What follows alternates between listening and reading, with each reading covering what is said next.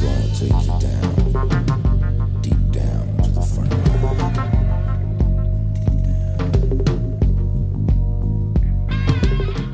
Bienvenidos a Streaming, el programa de Fuera de Series, donde cada semana repasamos y analizamos las novedades y los estrenos más importantes de las diferentes plataformas de streaming, canales de pago y en abierto. En el programa de hoy hablaremos de renovaciones y nuevos proyectos de series, de superheroínas que llegan mientras otras se van, y del mejor episodio rodado en confinamiento que hemos podido ver hasta ahora. Además, como cada semana, repasaremos las series más vistas por los lectores y oyentes de Fuera de Series a través de nuestro Power Rankings, donde parece que Jordan ha llegado para quedarse. Y terminaremos con las preguntas que nos envían relacionadas con el mundo de las series, como llevamos haciendo con este 150 programas y 150 streaming llevamos ya las espaldas. Yo soy CJ Navas y tengo conmigo a Francis Fricazo Arrabal. Feliz día, día del orgullo friki, Francis. Pues feliz día del orgullo friki, CJ. Me encantaría poder decirle a todos los oyentes que voy a celebrarlo haciéndome maratón de películas, series y leyendo cómics, pero creo que como buen lunes no va a ser mi realidad. ¿eh? Me va a tocar el duro trabajo. Eh, desde ya el semi-confinamiento este de la fase 1 en el que nos encontramos media España, que la otra ya está disfrutando de la fase 2. He perdido en mi confinamiento la espalda y de aquí hago un llamamiento a todos los oyentes de Fuera de Series. Si hay algún donante de espalda, algún oyente fiel, seguidor de Fuera de Series, a esos a los que le hemos animado el confinamiento y se siente eternamente agradecido CJ hacia nosotros, pues Acepto oraciones de espalda, ¿eh? madre mía. Creo que el próximo programa y de ahora en adelante eh, me convierta en el Nerón del podcasting ¿eh? y empiezo a grabar podcast desde el sofá, en mi cheslón, tumbado, eh, con una mano el micrófono y, la otra el portátil y la pantalla del ordenador viéndote a ti, CJ. Madre mía, sigo en el dolor de espalda más de una semana y media después. ¿eh? fisioterapia o drogas, fundamentalmente. Ostras, tú, estoy fatal, ¿eh? Darse directamente a las drogas y ya está. Esto no hay mucho prometo que estoy fatal. Madre mía, mi alma.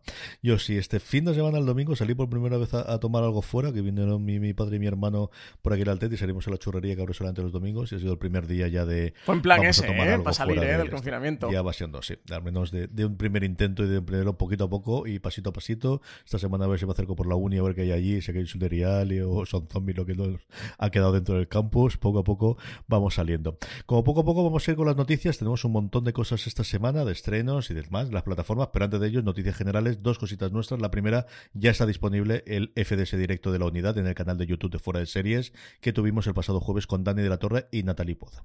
Pues ya está disponible un FDS directo muy interesante, contaron muchas cosas, hablaron sobre esa famosísima, yo creo que ya eh, escena del quinto episodio de la unidad y, y de todo lo que ha ocurrido en, la serie, lo que se ha comentado alrededor de ella. La tenéis disponible en nuestro canal de YouTube de Fuera de Series. Buscad el canal, eso, Fuera de Series, os suscribís, os veis el directo de la unidad si ya habéis disfrutado la serie. Luego hablaremos un poquito de ella CJ en el apartado de Movistar Plus, que ya la he podido terminar, una de mis series favoritas. Tiene ya medio confirmada en una confirmación un poco timorata por parte de Movistar Plus de sí, pero no de eh, os lo digo, pero yo no lo he dicho.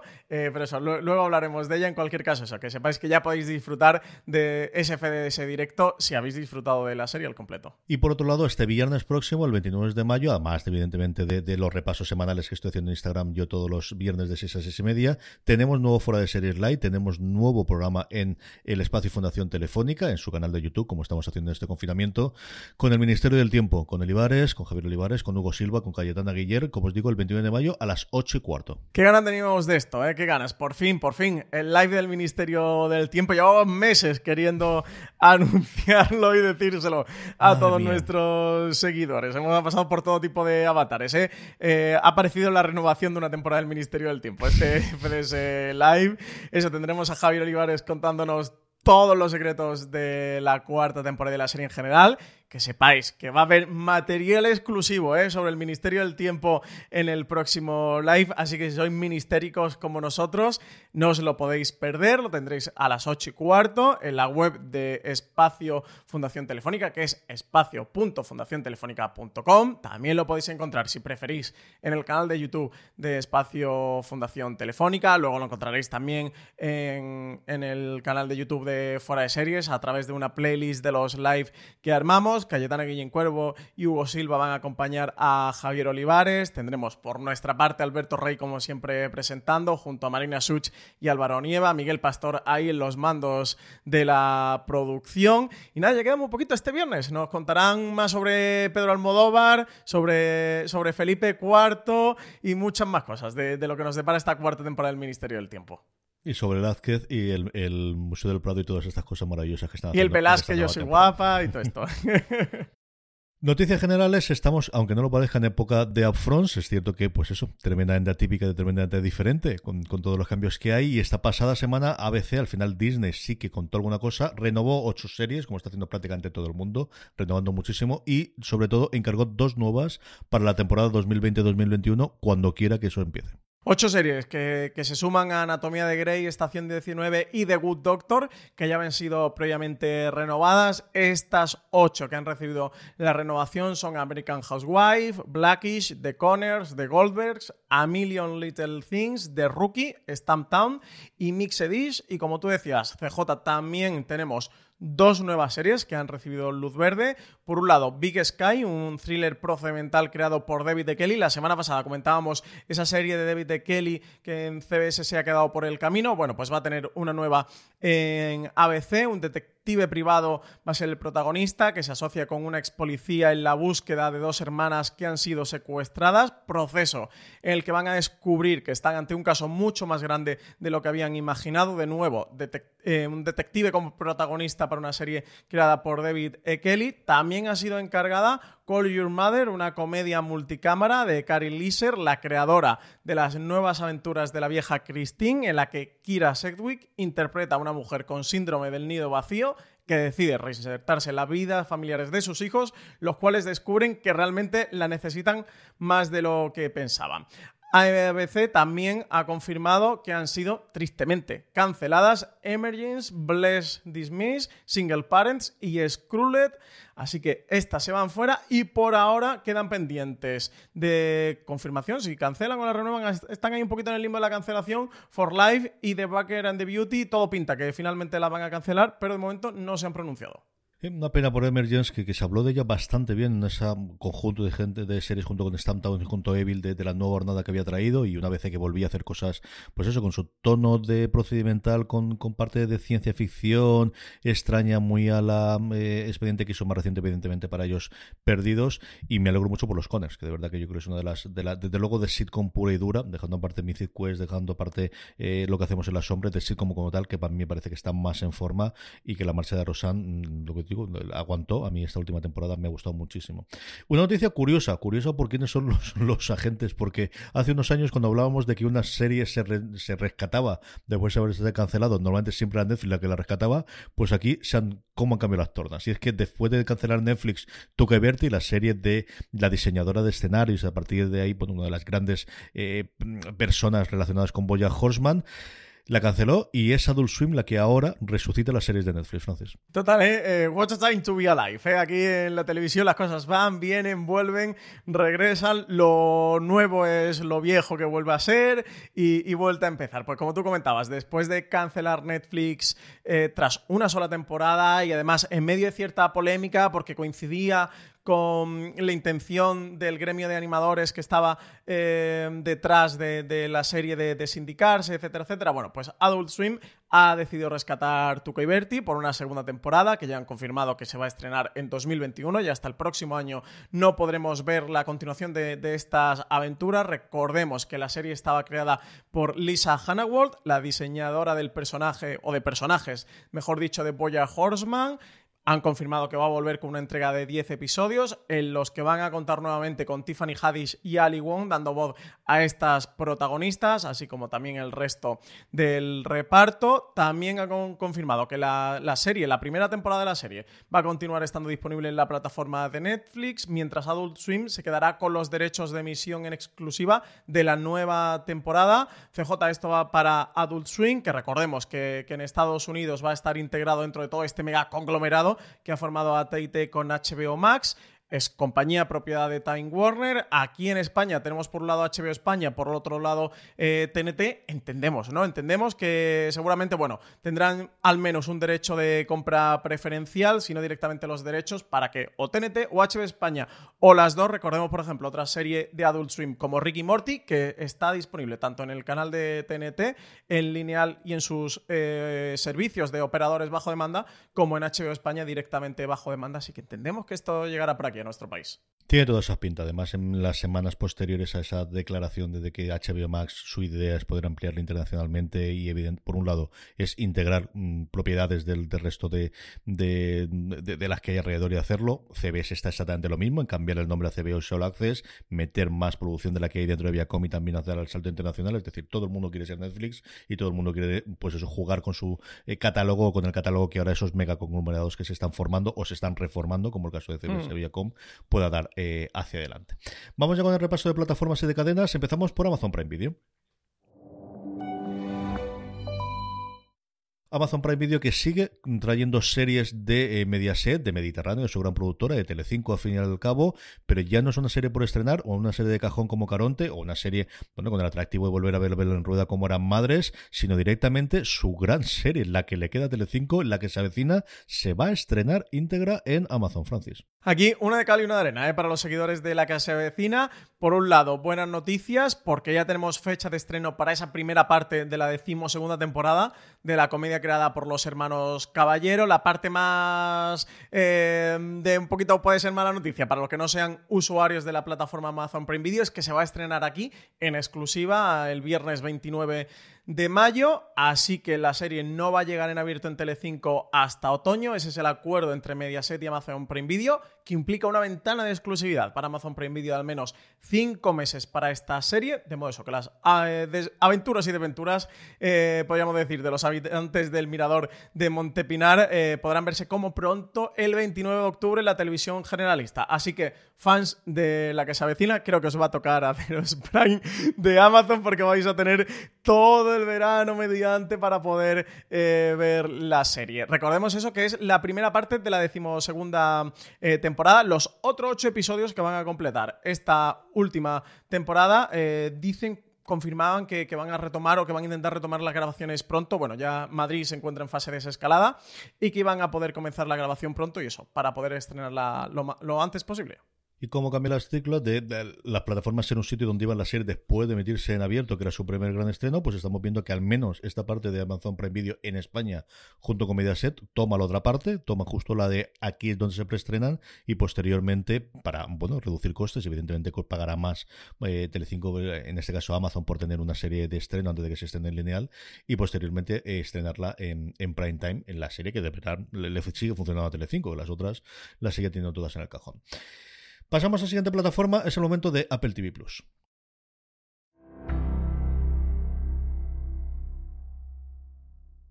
Un Apple en general que tiene un montón de noticias en las últimas semanas, alguno he estado comentando recientemente con, con Pedro Andar en, en, una cosa más, pero sobre todo tenemos la parte nuestra, vuelven otra vez esos rumores, esas ideas de querer comprar catálogo de series y también de cine para poder competir con Netflix y esos movimientos que se está haciendo, Bloomberg se hacía de cargo de ello, varios de los traders americanos también lo hacía, de que quieren volver a comprar catálogo.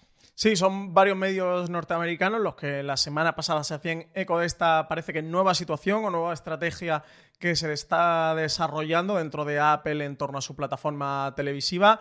Bloomberg era uno de esos medios en los que comentaban que se había iniciado una ronda de contactos y negociaciones con diferentes estudios de Hollywood para adquirir series y películas de librería, siguiendo una estrategia que se asemejaría a alguna de sus competidoras, principalmente a Netflix. Hasta la fecha Apple TV Plus pues contaba con apenas una treintena de títulos originales, un catálogo, bueno, pues que en comparación con el de otras plataformas puede parecer muy pequeñito, otras plataformas que sí que se nutren de productos de catálogo para dar, bueno, pues esa sensación de, de gran librería o gran biblioteca o gran videoteca donde puedes encontrar un vasto catálogo de películas y series ya sean originales o sean compras o, series o películas eh, históricas o tener un catálogo así histórico. Así parece que Apple TV Plus, CJ, pues eso, cambiaría de estrategia, se replantearía su estrategia. En un principio, eh, su apuesta fue por tener un catálogo que estuviera solo formado por sus series originales o películas originales, entre las que se encontraban, por ejemplo, The Morning Show o Sí, de su primera tanda de producción. Luego otras recientes como Home Before Dark o Defending Jacob parece que se habrían dado cuenta de que no es suficiente. Además, reforzaban todo este cambio de estrategia con que, según o podrían haber facilitado fuentes cercanas a la compañía, de los 10 millones de usuarios que se habían registrado en la plataforma hasta febrero, solo la mitad lo estarían usando de manera activa, por lo cual, bueno, pues tendría este punto de que Apple TV Plus no habría conseguido convertirse en esa plataforma en la que tú cuando quieres ver una serie, una película, cuando tienes un rato delante del televisor, bueno, pues te metes en la plataforma a encontrar un poquito, a buscar lo que hay, sino que solo estarían yendo los usuarios o los espectadores a ver títulos concretos que les esté gustando, que estén disfrutando o que la plataforma esté publicitando. Aquí hay un montón para desentrañar de exactamente cuál es la estrategia, ¿no? Es decir, de lo que se conoce que se haya filtrado y se la primera estrategia de Apple no era lo actual, sino era eh, ser una especie, lo más parecido es Sky en España, de poder haber tenido muchos canales de pago independientes, metiendo en Estados Unidos también deporte por un precio más o menos razonable, y aquello no quiso entrar absolutamente nadie. La siguiente estrategia antes de lanzar Apple TV Plus fue eh, tener esta parte, luego fue la de los channels, que funciona bastante bien, y que tengas esas suscripciones, y luego yo recuerdo que ellos intentaron comprar, de hecho se hubo rumores, ya no la compra de Netflix, que es algo que se rumoreó hace 5 o 6 años, sino compra, por ejemplo, Lionsgate, que es la propietaria de Star, después de hacer esta compra y de tener, pues, sobre todo por las películas que tenía, con MGM también se habló en su momento de la posibilidad de comprar todo demás, por una razón fundamental, y es que nadie vende el catálogo a día de hoy. O sea, el gran problema que se están encontrando todas las horas que se encuentra Apple, lo que se encuentra todo lo demás, es que todo el mundo está mm, mm, coleccionando o mm, teniendo la propiedad del catálogo. Eso es la paso o la de, el por qué Netflix en su momento decidió apostar por la producción original, y es que no le quedaba absolutamente nada más.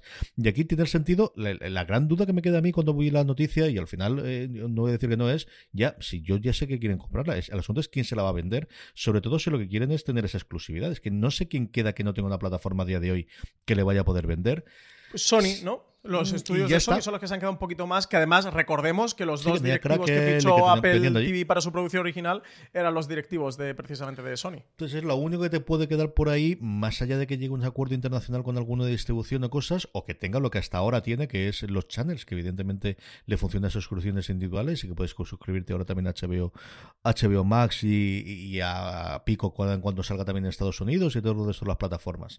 No lo sé, no sé si el catálogo de Sony realmente te da toda esa cobertura. Entiendo, hombre, mucho más de la que tienes ahora, evidentemente sí. Yo creo que de todas formas sabremos algo. Hay una gran conferencia, la conferencia de desarrolladores es a finales de junio. No sé si darán algo, aprovecharán esa con las circunstancias especiales que hay, o será en septiembre, con el lanzamiento del nuevo iPhone, con el lanzamiento de las nuevas cosas, la, presentación más grande que suele tener Apple, y de cara sobre todo, no nos olvidemos a diciembre, que es donde la gran mayoría de los casos vencerá ese año que decías tú gratuito para los usuarios que tenían o que comprado un dispositivo y que tenga, y que evidentemente ahí es cuando tendrá que hacer alguna apuesta sí. en ese sentido. El punto sobre todo lo veo porque consoliden la parte de tener los channels y estas suscripciones ajenas a su interfaz, como el caso de HBO, que ya lo han confirmado, o Showtime, Stars, que, que con Stars Play lo tenemos aquí en España, y luego CJ sí que vayan a la puja por la exclusividad de derechos internacionales, si no en Estados Unidos, al menos que sí que tengan esa ventana internacional, o al menos ellos tengan la ventana del on-demand y la exclusividad del on-demand también incluido Estados Unidos. Es una estrategia que ha utilizado bastante Amazon, Netflix, por ejemplo, uno de sus grandes últimos éxitos que ha sido The Last Dance. Eh, recordemos que es de ESPN y ellos se quedaron con los derechos para streaming de Estados Unidos y la exclusividad internacional. Amazon también ha ejecutado varias, varias exclusividades internacionales y yo creo que podrían tirar un poquito por aquí.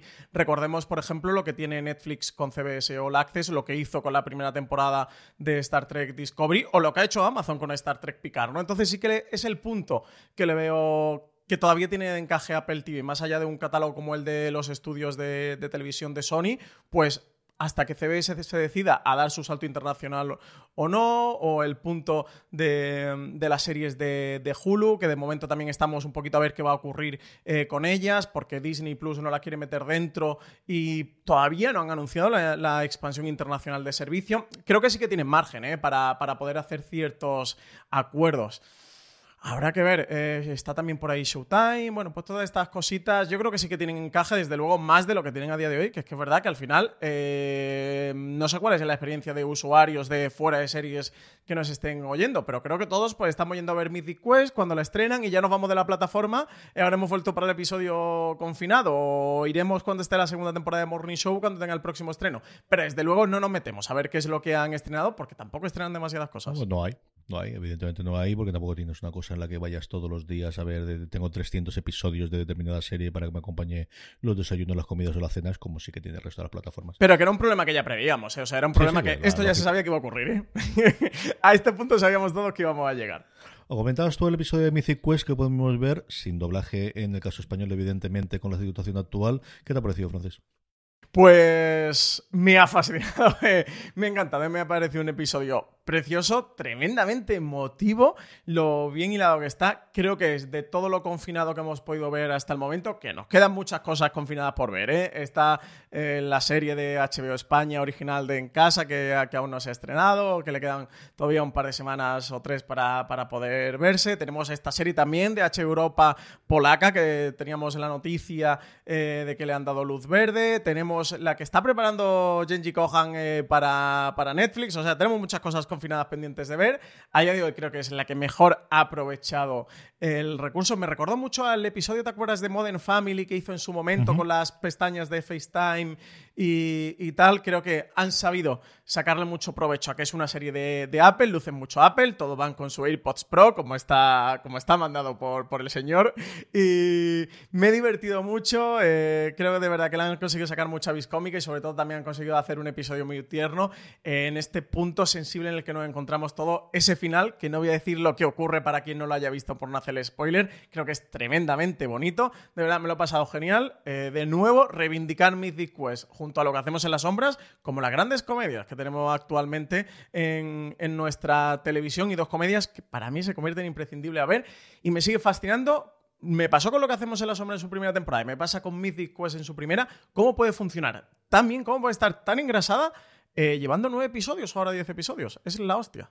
Yo creo que es un perfecto ejemplo de, lo que ha sabido hacer la serie durante la primera temporada. Es decir, tiene desde el humor que puedes esperar de la serie original, el momento en que sale del baño, es decir, mucho del chiste que esperas o de cuando te plantea la serie, cuando ves el trailer originalmente o cuando ves el primer y segundo episodio, puedes esperar de la serie. Sí, esta es esta serie y hace este tipo de humor y tenemos este tipo de barra basadas, combinado con dos o tres momentos que es el momento final, que es de, ilusión por la vida y de esa parte, yo creo que es heredera en ese lado de, de Parks and Recreation, de que al final todos se llevan bien y pueden ser más capullos por momentos. Estos son en general bastante más capullos que los de la gente de Parks. Pero que al final todos tienen su corazón en ese momento y luego la parte de la carga emocional, ¿no? Nos lo daba el quinto episodio ese que es diferente, nos lo da todo el arco hmm. final, especialmente, bueno, pues esa relación que tiene con el chaval, este youtuber, el protagonista de la, de la serie y todo lo demás que nos dan los últimos episodios de la primera temporada. Y aquí nuevamente, ¿no? Evidentemente esa escena, que todo lo que habéis visto es la escena del pasillo, que es la que te da. Entonces yo creo que es un episodio que, que, mm, encapsula perfectamente las grandes virtudes que tiene Mythic Quest Ravensbaked, que es como se llama, pero ya hemos decidido que después de la parte de los dos puntos se queda ahí en medio y que le llamo Mythic Quest, yo lo he adorado, coincido contigo que es lo mejor que hemos visto de esta parte confinada, que es quizás el único que tendría sentido si no hubiese habido el confinamiento de tenerlo, es decir, que esto hubiese ocurrido por cualquier otra razón. Es que funciona de por sí, tiene sentido de por sí, o sea, no es... Eh, han tenido o han aprovechado las circunstancias, pero tiene de valor de por sí, que es bastante de las críticas que se le ha hecho a todo el tema este de los confinados. Que se nota el dinero, que se nota que se le han mandado las cosas, ya no es una cosa poquita, sino que el paquete que se han mandado para todas las cámaras y todo demás es mucho más grande alguna foto por ahí hacía. Tú comentabas la parte de, Modern Family y es que no recuerdo si la creadora fue la guionista de ese episodio o estaba dentro de esa mesa guion, pero sé que estuvo eh, metida dentro de ese episodio en su momento. Y luego la otra cosa que a mí me ha hecho mucha gracia porque no había quedado en su momento era el look que volvemos a tener, lo habíamos tenido en un par de episodios previamente. Es, mm, bueno, pues sinvergüenza y eh, que se mete con las dos plomadoras y no había quedado que lo interpretaba Francis. No había quedado. ¿Pero cómo no habías caído que es Craig Mason? No, porque yo no había visto... de Chernobyl, para nuestros oyentes que Craig Mason no, no le suena o no le encajen, es el creador de Chernobyl, que salía, bueno, ha salido durante la primera temporada en varios un par de episodios. de la mitad de temporada por ahí. Y claro, yo la imagen de Craig Mason nunca había visto la cara suya hasta alguna foto que vi en su momento cuando ganó, y sí, cuando recogió el Emmy, pero no había caído en eso. Mm. Y más recientemente sí. que lo vi porque en el podcast que hace con John August, de los primeros de confinamiento, hizo uno que lo tenéis en YouTube y yo creo que vale la pena, hablando de cómo se hacen las series a la cuarta pared y hablando de la cuarta pared, en el que tenía ni más ni menos entrevistando en ellos a Philip Gordon Bridge y a Ryan Reynolds hablando de cómo tenía, que lo podéis ver en YouTube. Y a partir de ahí se quedé, y cuando voy a ver dijo, leche, yo juraría que me suena este. Y efectivamente, ya el Mason. En fin, estas cosas que tiene, al final. está simpático, está bastante simpático. Sí, y, a él le da un tono. Se, nota, o sea, sus dotes interpretativas no son sus mayores virtudes. Después de haber visto Chernobyl, le pasa como a Sansari, pero, pero está simpático. Yo, pensé que sí lo había reconocido, porque además tiene como un físico muy característico, así con la varo y la calva. Y el tipo de la cara y el. Sí, sí. No, no, lo descubrí. A partir de aquí, o caí, desde luego, cuando vi este confinado. Vale la pena que vea la serie, de verdad que vale muchísimo la pena. Eh, aguantar hasta el tercer episodio cuando las, los primeros no están mal, pero se nota que esto, a partir del tercero cogerse el quinto, mm, yo no creo que haya nadie que no le vaya a gustar el quinto, y a partir de ahí el resto de la temporada va, mm, pues eso, una de las mejores series, de, de las mejores comedias que desde luego que hemos visto este año y de las mejores series en general que hemos visto este año. Vamos con Disney Plus, Francis. Como debería hacerse el Juego de Tronos tiene estas cosas, y es que a veces ganas, a veces pierdes, y cuando no te nombran CEO, pues ¿qué es lo que hace el que iba a ser CEO y que no es CEO? Largarse a TikTok. Sí, sí, un poco la teoría de la escalera, ¿no? De, de Meñi que ha sucedido por aquí. Bueno, digamos... Si no es para arriba, es para el lado. Para un lado y para el otro. Tenemos eh, a Kevin Mayer, que, bueno, ha sido la persona responsable, eh, o el máximo responsable detrás del lanzamiento de la plataforma de Disney Plus. Eh, también jugó un papel muy importante en las grandes adquisiciones de la compañía en los últimos años, en las últimas décadas, como ha sido la de Pixar, la de Marvel, la de Lucasfilm y la de 20th Century Fox. Estaba llamado este señor Kevin Mayer ponerle nombre si aún no os acordabais de él, porque yo creo que vamos a seguir hablando de él bastante. Eh, llamado a ser el, sucesor de Bob Iger. Problemas, que no se llamaba Bob, yo te lo dije, CJ, y le quitó el puesto a otro Bob. Fue Bob Chapek quien finalmente ocupó este puesto. Desde ese momento se, se, empezó a hablar o a rumorear en Hollywood que Kevin Mayer, pues por lo que fuera, no estaba muy contento eh, con la decisión y con que él no hubiera sido nombrado el sucesor de Bob Iger. Eh, pues piezas de dominó que han caído y ha pasado, sale de Disney Plus, ha abandonado la compañía y ha pasado a convertirse en el CEO de TikTok. También se ha convertido en el jefe de operaciones de BitDance, que es la empresa realmente madre responsable de TikTok, que ya sabéis, bueno, que es una de estas redes sociales a los que a una persona de 30 años como yo le hacen sentirse muy, muy, muy viejo, tremendamente viejo, y que este señor se ha convertido en CEO, CJ. Así que eh, tenemos de momento a Disney Plus eh, huérfana de, su padre, de quien le ha dado luz al, al nacimiento, encima en medio de toda esta crisis del coronavirus, paralización de rodajes, con todo el caos que se ha provocado en Hollywood, con Bob Iger que volvió a la compañía y se arremangó para luchar contra el coronavirus y, para darle un paso adelante a, la producción original de Disney Plus. Llega en medio, porque si hablábamos antes del problema que tiene Apple TV Plus de catálogo, pues el problema que tiene de, producción original Disney Plus, que además siguen rascando la paella. No sé si has visto este, el, el animacén este que mandaron el otro día la nota de prensa, la serie documental de Frozen 2. Mira que yo soy fan de Disney y me gustan los productos de Disney. Mira, si echáis por aquí un vistazo a los que nos ven por YouTube, eh, a mis estanterías podrán verlo, pero ya se están pasando un poquito a rascar la paella, ¿eh? Le, hace falta algo Es que no podemos rodar y lo que sí que hicimos fue rodar mucho eh, B-roll, como dicen los americanos, o, recursos para poder hacer documentales. Sí, lo, extra del DVD ya se le está yendo las manos. Así que esto es lo que hay. Curioso, desde luego, el movimiento. Que Meyer se iba a salir, yo creo que era un secreto a voces. Era, el, desde luego, el heredero Impectore cuando igual la presentación de Disney Plus que comentamos aquí, porque el vídeo está disponible públicamente de dos horas, prácticamente un y cuarto se la cargó él, quitando la parte final de marketing que se encargó la, responsable de marketing y la apertura inicial que hizo Bob Iger, el resto de la presentación la hizo él. Y, se notaba ese tipo de presentaciones de este es alguien que manda mucho aquí dentro y que tiene que funcionar. TikTok quizás no es el sitio más fácil para irse siendo americano porque tienen bastantes problemas yankees en cuanto a supervisión de quién puede hacer. Ellos siguen diciendo que no es una compañía ni siquiera china, sino que está... ¿Dónde leche estaba? No recuerdo en qué país estaba. Y yo ahora menos sí tiene una cabeza visible para llamarla a Congreso. Así que todos los medios americanos, si leéis, es que se vaya buscando un piso ya en Washington porque va a tocar de declarar delante del Congreso unas cuantas veces a Kevin Mayer. Pero bueno, irá en el sueldo y el, señor lo habrá pensado muy claramente. Y si no, pues mira, era el ataque Y el señor se lo habrá cobrado también. Sí, sí, pero, pero hubiese cobrado ahí o, fuese a, Johnson Johnson. Es decir, esta era una persona que su próximo sueldo iba a ser una cantidad bastante interesante de ganar. Él sabrá lo que, lo que quiere hacer, que tampoco no volveremos y nuevamente, pues eso, a ver quién es el sucesor suyo en Disney Plus, que de momento es Bob Iger, eso lo tengamos claro. O sea, que tal cuando va la rienda de lo que está haciendo este hombre ahora es Bob Iger. Hablando sí, al menos comandante en funciones, ¿no? Sí, sí, sí, Desde luego tenemos todo claro que es no. Eh, no, no, se va a jubilar, ¿eh? No nos lo dejan jubilarnos, ¿eh? Al Bob Iger. Es lo que tiene, es lo que tiene esta cosa. Cada vez que se va, le vuelven a meter dentro. Así que Percy Jackson, Francis, es la otra serie, eh, la otra, la otra eh, eh, bueno, propiedad intelectual, el otro tipo de cosas que tenía Disney Plus ahí. Y en esta nueva oleada que estamos viendo de toda serie o especialmente película que previamente tenía los derechos, intentar convertirla en serie de, de televisión para Disney Plus, pues eso, Percy Jackson será la siguiente. Sí, nueva marca franquicia cinematográfica eh, que se suma a la lista de proyectos que, tienen serie eh, original en Disney Plus. Ya teníamos The Mandalorian, bueno, y toda la lista de Star Wars, High School Musical, teníamos también Monsters at Work, basada en, la película de Pixar. También teníamos La Bella y la Bestia, que recordemos que van a hacer esta precuela de la película de acción real que hicieron. También teníamos la de la búsqueda con un joven Nicolas Cage, bueno, que será un nuevo Nicolas Cage, un, un trasunto de Nicolas Cage, pues ahora también le llega el turno a Percy Jackson, lo anunciaba en su cuenta de Twitter Rick Riorman, que es el propio autor de la saga de novelas de fantasía, en un vídeo en su cuenta decía que, bueno, que los dos primeros volúmenes de la saga ya habían sido adaptados previamente, recordamos, en las películas de Percy Jackson y El ladrón del rayo y Percy Jackson y El mar de los monstruos, y para la temporada de la serie en la que están trabajando van a volver a retomar las tramas de la primera novela de la saga, por ahora, el autor compartía eh, una imagen de la portada del piloto de la serie, titulado Percy Jackson and the Olympians, pero no se han dado a conocer muchos más detalles sobre el proyecto. Sí sabemos que está en su fase inicial de desarrollo y que será una serie de acción real que espera cubrir la historia de sus cinco novelas, al parecer una por temporada, así que el proyecto ya de inicio tendría cinco temporadas por delante y en el que estará vinculado personalmente en todas las decisiones creativas de esta nueva serie para Disney Plus.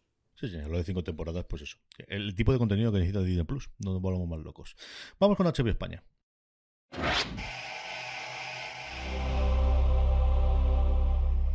Aquí sí que por fin tenemos estrenos, que todavía no tenemos ninguno. Primero, primera temporada de Love Life llega el 28 de mayo. Una de las series con las que se va a lanzar precisamente el servicio de HBO Max el 27 de mayo en Estados Unidos. Se va a ver en nuestro país en HBO España al día siguiente de su estreno. Así que mira, de los primeros o de los próximos estrenos que va a tener HBO Max, ya sabemos que, van a, van a estar aquí presentes a través de su marca en España. La serie está planteada como una antología por temporada. Es una comedia romántica que está creada por Sam Boyd y protagonizada por Anna Kendrick. Va a seguir el viaje de su personaje desde el primer amor hasta el último para mostrar cómo cada pareja le ayuda a crecer hasta que encuentra a la persona con la que decide compartir el resto de su vida.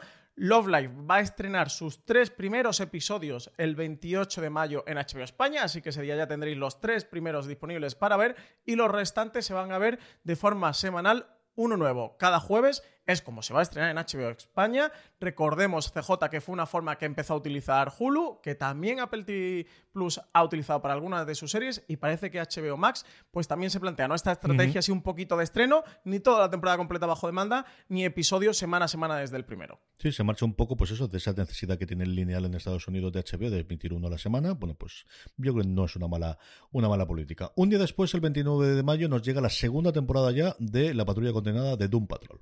Segunda temporada de esta patrulla un tanto atípica que les une el haberse convertido en superhéroes después de una desgracia mm, personal, pues continúan la, segunda temporada con sus aventuras, 29 de mayo, ya sabéis, CJ, yo disfruté muchísimo la primera, le tengo ganazas a esta segunda, ¿eh? yo es de las, que, de las de superhéroes que estoy completamente abonado, ya tenemos segunda temporada, se confirmó poquito después de su estreno, recordemos que la serie es original de DC Universe y eso que aquí en España podemos disfrutar a través de HBO España. Dos cositas de superheroínas, la primera se estrenó la semana pasada Stargirl, como os comentada y pude ver el primer episodio. Además, lo vi con las crías y en general, con niñas de 8 años, 10, 12 años, yo creo que se puede ver bien. Solamente hay una escena con un par, no de palabrotas, pero sí un poquito de, de, subida de tono, ciertas palabras que se suenan y de insultos y cosas por el estilo en un momento en la cantina, quitando esa parte que yo creo que tampoco se enteraron mucho las crías, o sí me mintieron descaradamente porque ya van aprendiendo estas cosas.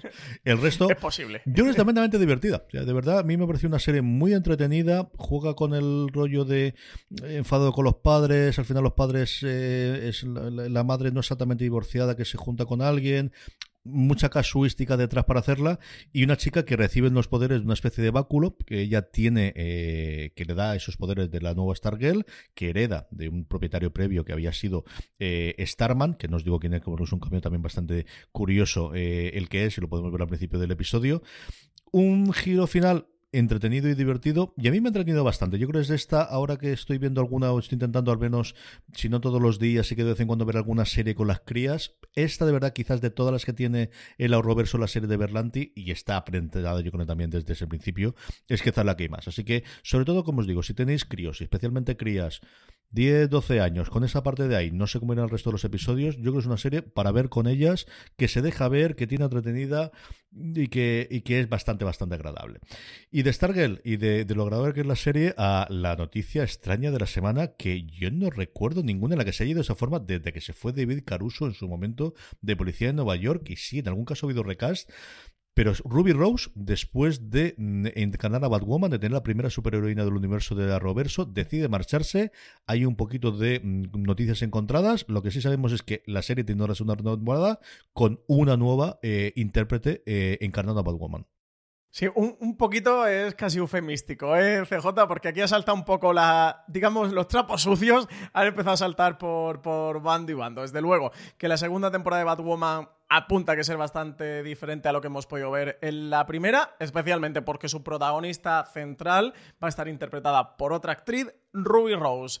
Anunciaba que abandonaba la serie de CW, mm, sobre todo en un movimiento inesperado, cuando su elección para ser Katie Kane había sido muy importante para el proyecto, porque es una actriz queer dando vida a un personaje que también lo es. Ella comentaba que no era una decisión que hubiera tomado a la ligera, eh, porque tenía el máximo respeto por el reparto, por el equipo y por todos los involucrados con la serie, tanto en Vancouver como en Los Ángeles, que es donde se produce, pero pues decidí abandonarla. Hay especulaciones, casi ya rumores confirmados o medio confirmados por los mentideros en los que dicen que su marcha podría deberse a algún tipo de secuelas derivadas de una grave lesión que sufrió al principio el rodaje de la temporada durante una pelea, pero luego medios como Variety apuntaban a que desde luego la salud no era el motivo, ni este accidente era el motivo.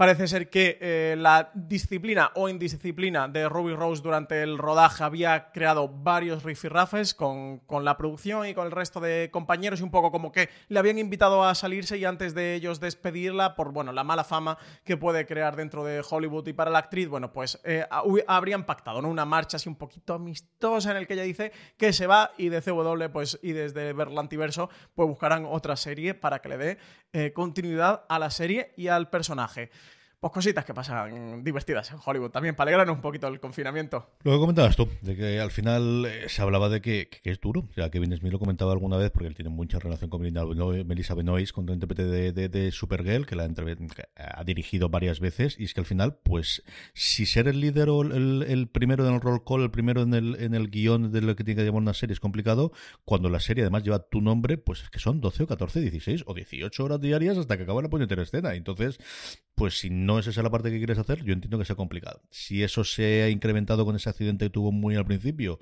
ella no estaba esperada, pues, pues sí, no era siendo Black hacía sus cosas, pero no se cogía y daba polteretas y hacía estas cintas. Lo que te digo, al final, es cierto que, que, también sabes dónde te metes, es la otra parte de. No, no, no, creo que diciéndote vas a ser intérprete de Batwoman te puedan decir, y lo que iba a ser una comedia ahora resulta que tienes que hacer. No, Algunos tejados vas a saltar. Era ¿eh? complicado. o sea, digo yo. Te vas a una tienda de cómic, te compras una grapa al azar y y mira lo que hace esa señora con su capa de, murciélago. No, no, o, mira, o sea, cógete, tienes todo el elenco de todas las series del universo para que puedan... Bueno, y todo esto sumado a CJ, que sea para bien. recordemos lo del review bombing que sufrió, lo de esta campaña en internet que buscaba hundir las críticas de, la serie, o sea, mm, aventuras y desventuras, eh, la, pobre Batwoman, todo lo que está pasando en esta serie. Que vaya bien la segunda temporada, que encuentren a alguien que, que pueda darle un giro y mira, pues mal no hay mal que venga una campaña de publicidad de cara a la segunda temporada que en otras circunstancias no tendría mm, ningún género de duda.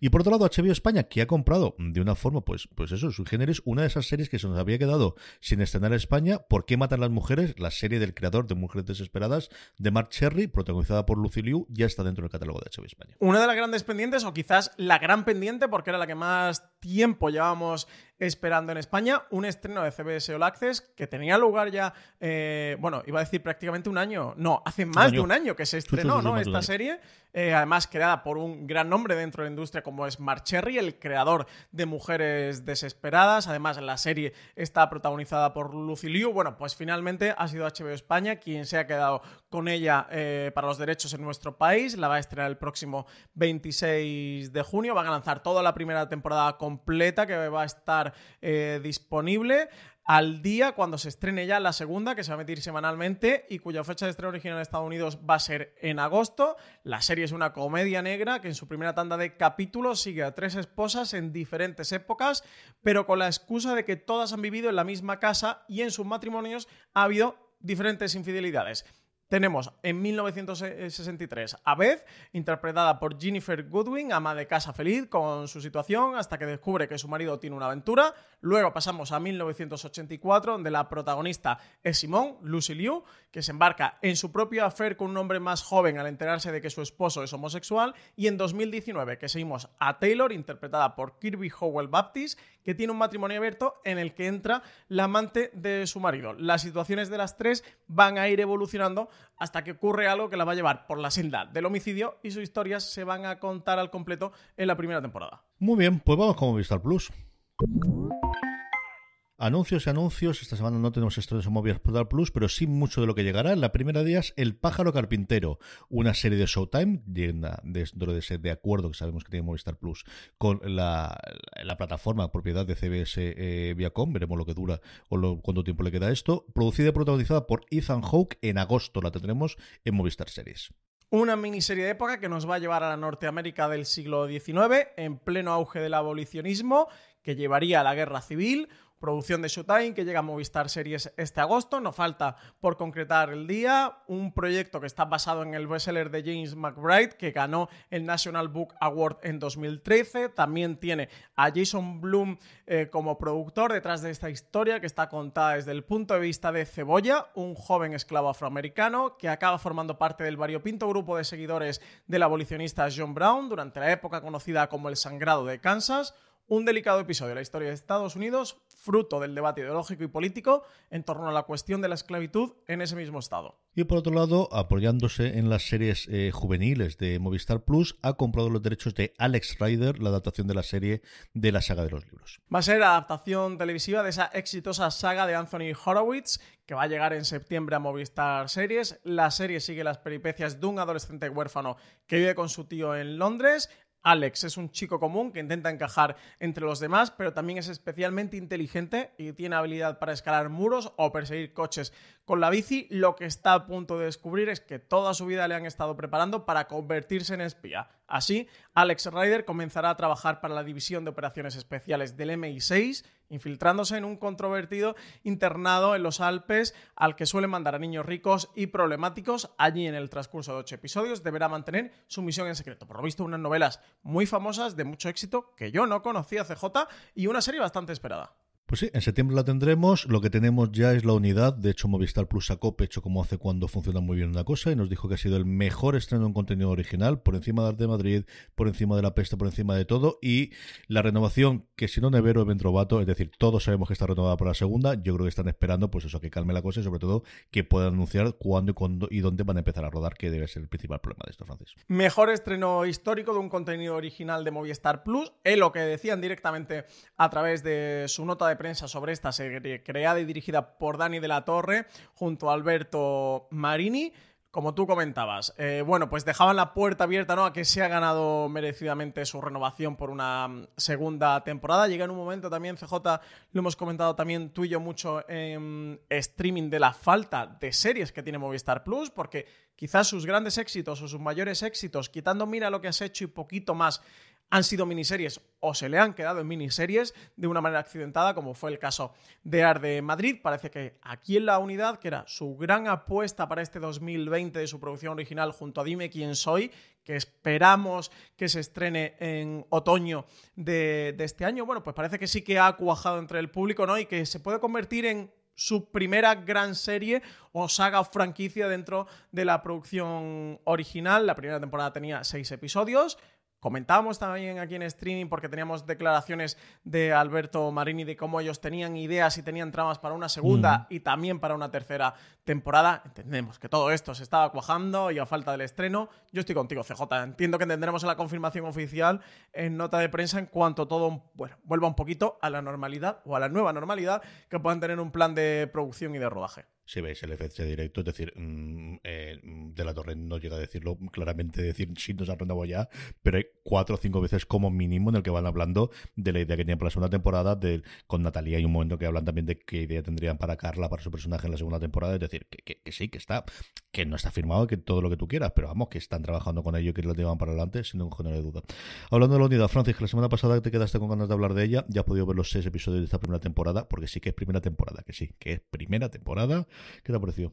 Pues me ha encantado, ¿eh? me lleno la boca diciéndolo. Mm, ya la metería en mi top 5 de series favoritas de la producción original de Movistar Plus, junto a Mira lo que has hecho, Ar de Madrid, El día de mañana y La línea invisible. Buen año ¿eh? para, para, Movistar Plus. De hecho, recordemos que esta la unidad viene después del estreno de La línea invisible. Para mí, dos de las mejores series de Movistar. La línea invisible, lo que comentábamos antes con la unidad, una miniserie o a priori miniserie, que entendemos que se va a quedar ahí. Y bueno, muy contento de que la vayan a renovar, de que vaya a tener una segunda y quizás una tercera temporada. Es un thriller de acción con presupuesto, bien rodado.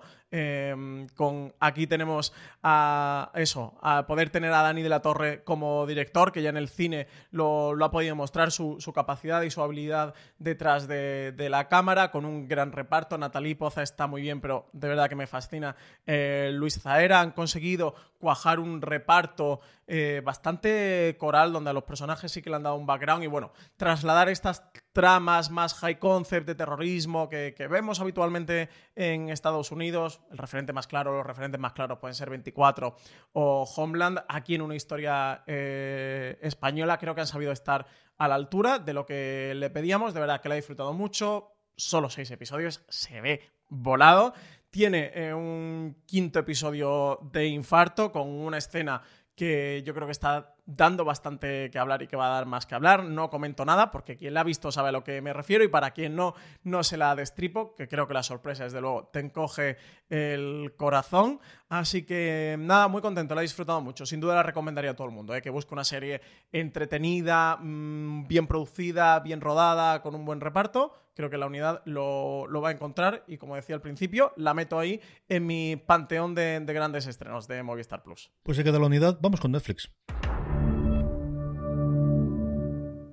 El viernes, como es habitual, su gran estreno, Space Force, su primera temporada, 29 de mayo. R. interpretado por Steve Carell, es un general condecorado con cuatro estrellas que sueña con dirigir las fuerzas aéreas de los Estados Unidos, pero se va a quedar, dicen que directamente de pasta de boniato cuando lo elijan para liderar la fuerza espacial una sexta división recién formada del ejército de los Estados Unidos. Mark, escéptico pero totalmente entregado a la causa, se traslada con su familia a una remota base de Colorado, es eh, donde él y un equipo de científicos y hombres del espacio, entre comillas, como diría Juan Carrasco, de lo más variopinto, reciben el encargo de la Casa Blanca de plantar tropas americanas en la Luna a toda pastilla y hacerse con el control total del espacio. La serie está creada por Greg Daniels, el creador de The Office, una de las mejores comedias de todos los tiempos, The Office, la americana, junto a Steve Carrell, que también está como creador de esta, quien fuera el protagonista de The Office, en una comedia, dicen que de oficina también, donde hay mucho en juego y muchísima más ambición. Además, también tenemos a John Malkovich dentro del reparto. CJ, tú la has podido ver entera porque no han pasado todos los screeners, la has devorado. Cuéntame, ¿qué te ha parecido Space Force? A mí me ha entretenido mucho, pero creo que no es el mejor estreno que ha tenido Greg Daniels de, comedia. Creo que Upload es una serie que no sé si por el momento de la cuarentena, exactamente porque me gustó muchísimo más.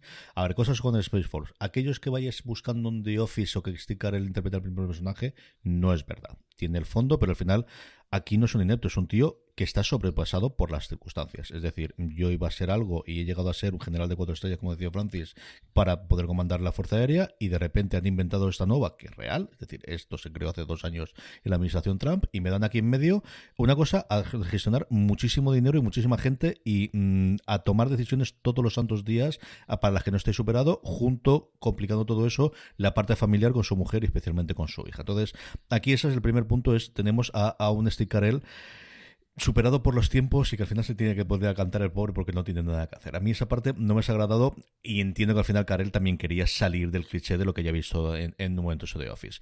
Más cosas, se nota el dinero por todos lados. Es decir, aquí te crees que es una base en la que tienen miles de personas y tienes helicópteros. Yo no sé el dinero que se han gastado en helicópteros para arriba y para abajo, pero todo Dios viaja en mi helicóptero por todos lados. Es decir, se nota el dinero de Netflix y que paga las facturas y que tenemos toda esa parte. Y luego, por buscarle el punto favorito que lo tiene, es decir, la he visto porque al final me gustaba y me estaba entreteniendo mucho el segundo episodio se nota la pasta por todos los lados con, animalicos y tal, y, ya lo veréis cuando, cuando llegamos.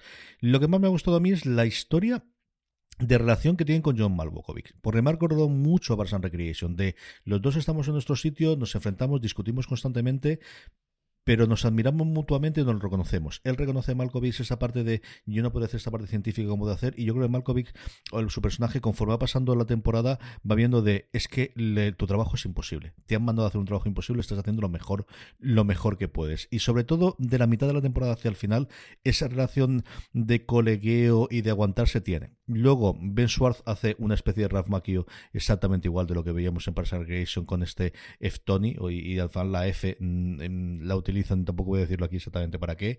Tiene momentos más alocados, momentos más divertidos.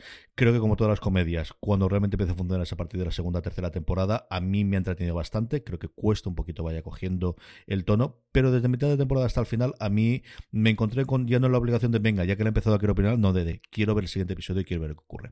A mí me ha entretenido bastante. Yo he podido ver cuatro, la he esperado con muchas ganas porque adoro The Office, es una de mis comedias favoritas de todos los tiempos. Y tengo que decir que estoy un poco ahí con Greg Daniels. Eh, CJ, estoy a, otro estreno de escribirle un mail, ¿eh? porque a Blood eh, la tengo ahí a mitad porque no me mató y Space Force tengo que decir que lo que he visto de momento no me ha encantado. Coincido contigo en que, en que tiene dinero, pues, pues como si no costase el, el dinero, tiene una gran producción. Me ha gustado también mucho como a ti esa relación y el personaje de John Malkovich, quizá lo que más me, ha gustado. Eh, voy a terminarla, seguramente la, termine, le dé la oportunidad de verla completa y a ver qué tal. Cuando, cuando la acabe, si la acabo, pues la comentaré por aquí, por streaming, que me ha parecido. De momento, a mí no me ha matado, ¿eh? no me parece los mejores estrenos y eso. Al final, eh, ser Greg Daniels conlleva una gran responsabilidad. Esto es como los superpoderes. Y, yo que al final compara la temporada completa con el este. Es decir, si tú miras The Office la primera temporada, no es lo que fue luego a partir de la mitad de la segunda, especialmente. Sí, tenías esos puntos y tenías, a mí tenías lo demás, pero al final es tremendamente complicado, pues eso. Pero lo ocurre siempre y al final es el poder comparar la, la, sensación de, final de verlo todo con lo que tienes en los primeros episodios, pues es injusto en toda la televisión, pero bueno, eh, también firma eso. Él sabe que esa, ese análisis se lo va a hacer, esa comparación se lo va a hacer desde el principio. Sí, sí, el Ocheque lo extiende con su nombre absolutamente. Así que esto es lo que ocurre. Por lo demás, la noticia de que Perdida, la serie de Antena 3 Media, se va a estrenar en Netflix el próximo 5 de junio, que nos llega allí, y la gran noticia, evidentemente, de la semana, no porque dejábamos de saberlo, pero porque mm, se ha confirmado cuarta temporada de Élite, unos que entrarán, que todavía no lo sabemos, otros que salen, que ciertamente lo sabemos, y algunos que se quedan y que hicieron ese vídeo en el cual se anunciaba al mundo que habría cuarta temporada de Sí, ahora ya sí que sí que es oficial, ¿eh? Lo veníamos rumoreando desde finales de enero, lo adelantamos a través de una exclusiva de Álvaro Nieva en Fuera de Series. Ya tenemos confirmación oficial por parte de Netflix, lo confirmaba a través de sus redes sociales, que Elite, como no cabía de ninguna otra manera, va a tener cuarta temporada.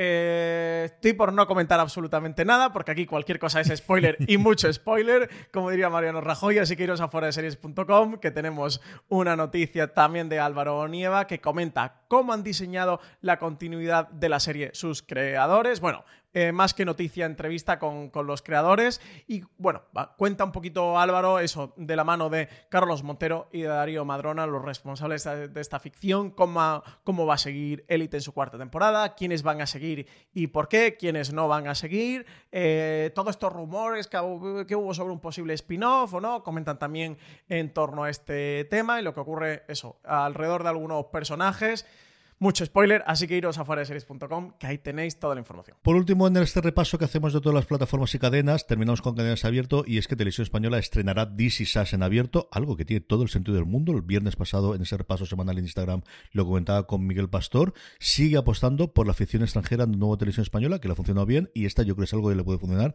tremendamente bien, Francis.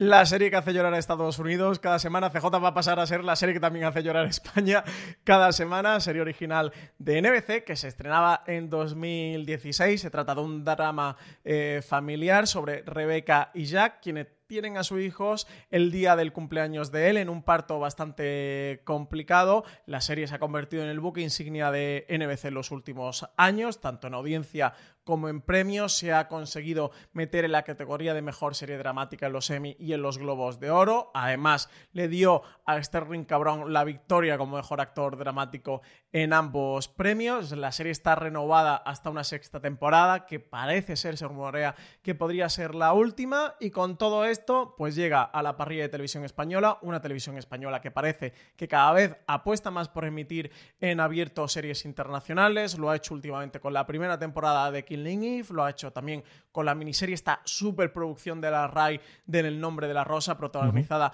por John Turturro, y ahora This Is Todavía no tenemos día concreto de estreno, pero sí que la han comenzado a promocionar. CJ yo te diría qué necesidad, pero vaya a decir que soy una persona sin corazón y sin alma y que, queréis llorar con This así que nada, This para todos. Lo vamos a firmar, no lo vamos a decir, lo vamos a firmar totalmente. Una serie que se ha podido ver en España ya, como todos sabéis, desde luego a través de Fox Live, pero que creo sinceramente que es una serie que, puede funcionar tremendamente bien, pues como funcionaba Urgencias en su momento en televisión española o otro tipo de series. Y yo creo que ese público existe a día de hoy y que puede verlo. De todo lo anterior, Francis, ¿qué recomendamos? Pues yo disfruté como pocas series, fíjate, el año pasado, eh, la primera temporada de Doom Patrol, así que me apunto a la segunda, tengo muchas ganas. Os comentaré por aquí en streaming las próximas semanas qué me parece este arranque de, segunda temporada de la serie. Pues yo, como os comentaba antes, me ha gustado mucho la primera temporada de Space Force. Me gustó más Upload, que a mí esa sí me ha gustado muchísimo, muchísimo, muchísimo. Pero Space Force yo creo que es una serie yendo con la premisa de esto no puede ser de Office ni puede ser lo que además es la primera temporada y especialmente a partir de la mitad yo creo que cogéis bastante cariño y las tramas empieza a funcionar muy bien. Space Force que la podéis ver en Netflix a partir de este viernes.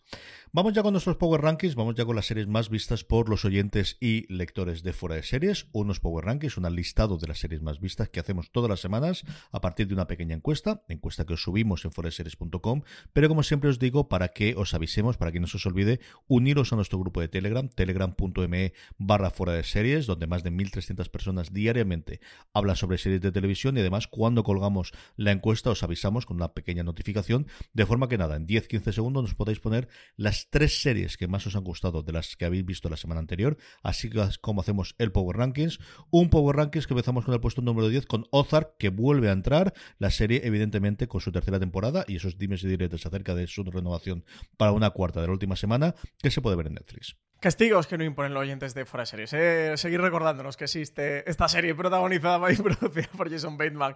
Novena posición para lo que hacemos en las sombras. Está emitiendo su segunda temporada y menuda segunda temporada. Sube un puesto con respecto a la semana pasada. Y CJ, mm, al menos por mi parte, yo creo que también por la tuya, no la comento semana a semana por no estar dando la turra, ¿eh? porque cada episodio es maravilloso y tiene directamente para hacerle un review completo. Sí, señor. Está en, un momento de, forma. De, no esos momentos dulces que de vez en cuando están las series de todo sale bien, todo funciona bien, todo encaja, todo tiene sentido, todo, todo hay, y de vez en cuando ocurre, y desde el, diría el primero, pero especialmente desde el tercer episodio de esta temporada de la que hacemos en Los Sombras, está en ese momento. Un puesto también sobre la octava, una vieja conocida Battlestar Galáctica, que se puede disfrutar ahora gracias a que lo ha rescatado Amazon Prime Video. Y séptima posición para Homeland, que ha acabado su octava y última temporada, ya ha cerrado la serie protagonizada por Kerry Mathison. Tenemos un gran angular hablando de ese legado, ¿no? De todo lo que ha supuesto eh, Homeland y hacemos, trazamos eh, Valentina Morillo, Alberto Rey y yo un recorrido por todas sus temporadas hasta llegar al final. Así que todos los que hayáis disfrutado Homeland, que hayáis estado viendo Homeland o que la estéis terminando, iros a la cadena de podcast de Fora Series que podéis encontrar ese gran angular un poquito nostálgico CJ recordando aquellos momentos en los que Homeland dominó la televisión. Dos puestos sube Killing Eve, la serie que como sabéis está en emisión, aparte de esa que ha tenido posteriori de televisión española, pero la nueva temporada, la tercera, se está viendo en HBO España. Y The Good Fight, quinta posición, baja tres con respecto a la semana pasada. Solo le queda un episodio para terminar esta cuarta ¿Mm? temporada que emite la semana que viene. Menudo último episodio emitido, es que lo vi justo anoche. El menudo último episodio más maravilloso. Y nada, que se nos acaba ya la cuarta temporada de Good. Ahí nos queda poquito. Se nos termina, está corto, cortada en el séptimo episodio, sabemos que está renovada para la siguiente, que cerrarán el arco argumental en la siguiente, la que también ha concluido su eh, penúltima temporada, nos queda una y final, de, es Better Call Soul, que se mantiene una semana más en el puesto número 4. Y tercera posición para el Ministerio del Tiempo, sube dos con respecto a la semana pasada, ya sabéis que la están emitiendo en televisión española, que luego pasa a estar disponible en HBO España, también último episodio muy chulo del Ministerio del Tiempo. Estamos teniendo buena primavera de serie. Fíjate que con todo esto del confinamiento y retraso de estrenos y tal, estamos teniendo muy, muy buenos episodios y muy buenas series en emisión últimamente. Esta también concluyó en su momento. A Francis no le gustó especialmente nada el final. Westworld, su tercera temporada, sube un puesto. La gente se ve que está viendo la hora o que está concluyendo. La serie se puede ver íntegra, sus tres temporadas en HBO España. Se han ganado casi un enemigo en mí, ¿eh? Jonathan Orlean y Lisa Joy. Los reto a la cuarta temporada, ¿eh? eh fíjate, tengo muchas ganas de, ver si llega ya la cuarta temporada de Westworld. Ya se me está pasando el cabreo. CJ, primera posición para la campeona de las campeonas ¿eh? de las últimas semanas, el último baile, la serie, docu-serie eh, sobre la vida y obra deportiva de Michael Jordan, que ha levantado todo tipo de polémicas, que no paran de salir artículos alrededor y levantar polvareda, que ha decidido estrenar Netflix junto a ESPN, que es el canal original en Estados Unidos. Ahora, en este momento en el que no puede haber deporte en directo, ha supuesto un éxito en la plataforma. Comentaban, creo que alrededor de todo el mundo lo han visto más de 28 millones de usuarios de Netflix, una auténtica barbaridad y que parece que también está propiciando un poquito la moda de la docuserie deportiva. ¿eh? Apple TV Plus también han anunciado por ahí una con un título un poco horroroso, ¿no? Es como grandes logros o grandes héroes o yo que sea. Tiene un poco un título feo, pero bueno, parece que la moda de la docuserie deportiva también va a llegar para, para establecerse en la televisión.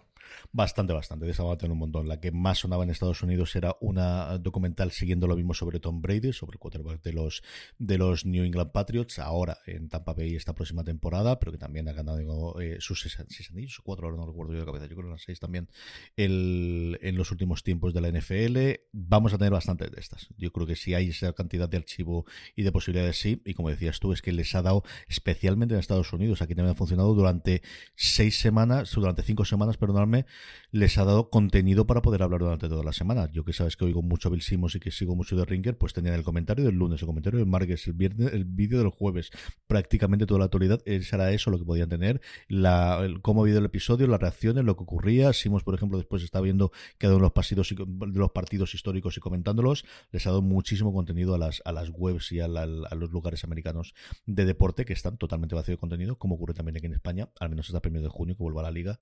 Y, nos queda solamente comentar los alemanes por ahora. Vamos con las preguntas de los oyentes, preguntas que nos hacen llegar a través de las redes sociales, donde somos fuera de series, en Twitter, en Instagram, en Facebook, allí donde vayáis, nos podéis encontrar como fuera de series, o también en esa encuesta que os comentaba previamente para hacer el Power Rankings. Os dejamos siempre un pequeño espacio, un pequeño no, os dejamos espacio para que nos hagáis la pregunta que queráis. Preguntas como, por ejemplo, la que nos hace Charles Pretronson, Francis. Nos dice, ¿vais a dar su espacio en vuestro programa entre las plataformas de streaming a Stars Play, ahora que tiene su propia app y se puede contratar aparte? Creo que es una plataforma bastante interesante y no sé por qué no le dan eh, su espacio en páginas como Just Watch, que no consideran sus estrenos, así como esta página tampoco considera Acorn y no puedes saber las series que tienen estas dos plataformas. Sois muy guapos, maravillosos y os oigo todo el martes por la mañana. Se ha convertido en mi día favorito de la semana gracias a vosotros. Pues muchas gracias, Shar. Pues sí, en general sí, ya habéis visto que cuando tienen estrenos, si están teniendo prácticamente uno al mes, ¿no? Lo que está trayendo los últimos tiempos. Sí, quizá un poquito más incluso. tiene algunas tremendamente interesantes, incluido una de las grandes series que tengo ganas de ver yo este año, que es que es eh, Normal People, que han hablado maravillas todos los americanos. Y que aquí no tenemos fecha de estreno, sabemos que va a ser en verano, pero no hay. Pero hay varias de esas que se están quedando por allí. Yo creo que la parte de Just Watch debe ser mucho más eh, el tema de la API, del que se pueda acceder fácilmente esa información de los datos y que al final tengan esfuerzo. Pues si la demandan cuatro o cinco personas y no es especialmente fácil de enchufarle eh, el, para que puedas beber esos datos, pues al final cuesta más. Es decir, si Netflix lo puede ser complicado, pero en Netflix pues tienes que tener ingenieros para que te lo puedan hacer. Si esta gente entre que hay pocas, porque yo no sé cuánta gente tendrá la suscripción de Star Play en España y de Acorn ya ni me atrevo a decir si puede haber por encima de la decena. Si además no lo ponen especialmente fácil ni lo ponen del este, pues es el al final todo esto son bases de datos que las aplicaciones beben, no suelen ser que alguien lo meta mano. Sí. No, hay que decir por nuestra parte que nosotros hemos incluido Stars Play con su sección propia desde que empezaron a estar disponibles en España a través de Apple TV Plus. De hecho, eh, nosotros comunicamos a Stars Play y a Apple que estaba disponible Stars Play en Apple TV Plus en España.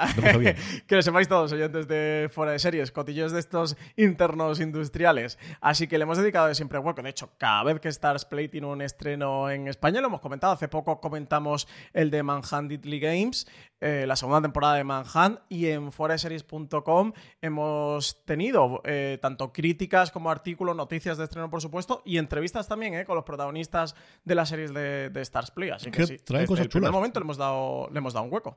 Traen cosas bastante, bastante chulas. Más preguntas, Francis.